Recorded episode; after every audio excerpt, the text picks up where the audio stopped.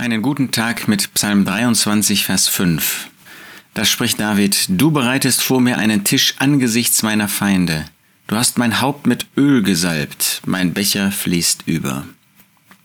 David hat Zeiten des Todesschattens erlebt. Er hat Zeiten erlebt, wo er wirklich äh, um sein Leben fürchten musste, wo das Leben seiner Angehörigen in Gefahr stand und sogar genommen wurde.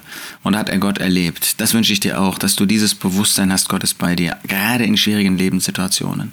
Aber dann hat David auch etwas anderes erlebt. Gottes vollkommene Fürsorge. Du bereitest vor mir einen Tisch angesichts meiner Feinde. Da waren die Feinde, standen bevor, standen ihm gegenüber und dann hat er Gemeinschaft mit Gott, Gemeinschaft mit Menschen, die sich auf seine Seite stellten, erlebt. Als er da von Absalom gejagt und verfolgt wurde, da kamen auf einmal Ausländer, die sich auf seine Seite stellten. Solche, von denen er gar nichts erwarten konnte, die haben ihn nicht im Stich gelassen, im Gegenteil, sie haben ihm Freude gegeben, sie haben Gottes Fürsorge ihm gegenüber sichtbar gemacht. Du hast mein Haupt mit Öl gesalbt. Öl, ein Hinweis in Gottes Wort immer wieder auf den Heiligen Geist, der uns zu Gott hin absondert, der uns eine echte Weihe in unserem Leben für Gott gibt, der dazu führt, dass wir unser Leben für Gott führen. Das hat Gott bewirkt in dem Leben Davids. Das möchte er auch in deinem Leben bewirken, dass du ein Leben führst zur Ehre Gottes, dass du dein Leben Gott weißt. Er hat dich gerettet in schwierigen Lebensumständen.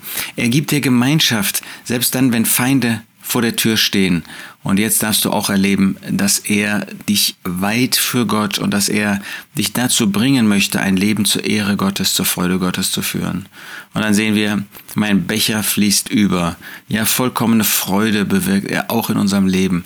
Ein Becher, der die Segnungen Gottes darstellt, der die Hilfe Gottes darstellt und er fließt über, selbst in schwierigen Lebensumständen, gerade in schwierigen Lebensumständen.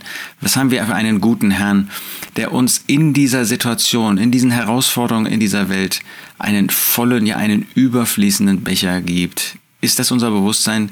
Führen wir wirklich ein Leben in Dank Gott gegenüber, in Freude an der Hand des Herrn Jesus? Das wünsche ich dir für heute und die vor der liegende Zeit.